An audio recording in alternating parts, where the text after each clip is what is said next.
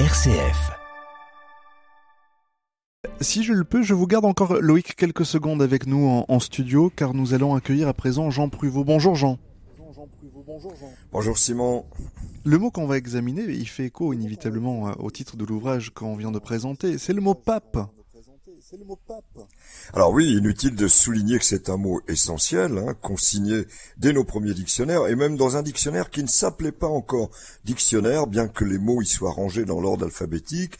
Et je pense à cet ouvrage que j'évoque de temps à autre, intitulé Épithète, rédigé par Maurice de Laporte en 1571, et il proposait en effet un millier de noms dont il donnait tous les adjectifs possibles, et le mot pape s'y trouve.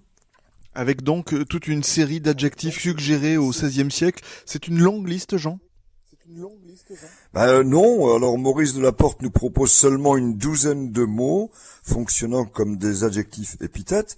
Je vous la lis, pape, chef de l'Église, bon c'est la première proposition indéniable, et ensuite Dieu terrestre, Bon, on n'oserait plus aujourd'hui employer pareille formule, mais rappelons que le genre littéraire de l'époque était par excellence la poésie, hein, qui se prêtait à bien des métaphores. Puis vient pape, évêque romain, certes, mais aussi piéteux, c'est-à-dire ayant euh, une grande piété.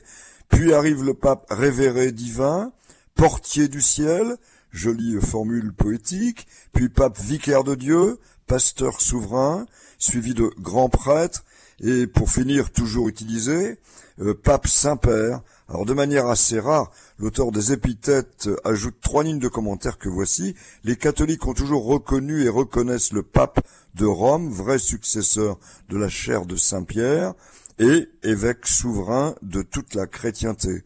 Alors d'où vient ce mot pape? Attesté en français en 1050 en tant que chef de l'église catholique romaine, pape est directement issu du latin ecclésiastique papa, signifiant père, mot d'ailleurs repris au, grec papas.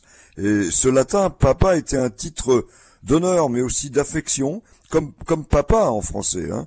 titre donné aux évêques aussi dès le troisième siècle, avant de désigner exclusivement l'évêque de Rome. Le mot pape est aussi devenu synonyme amusant de grands spécialistes, le pape des romans par exemple, et puis la monnaie du pape, hein, c'est aussi une désignation euh, plaisante. Ah, c'est une plante, Jean, mais pourquoi monnaie du pape? Bah, En fait, le fruit de cette plante est semblable à des pièces de monnaie.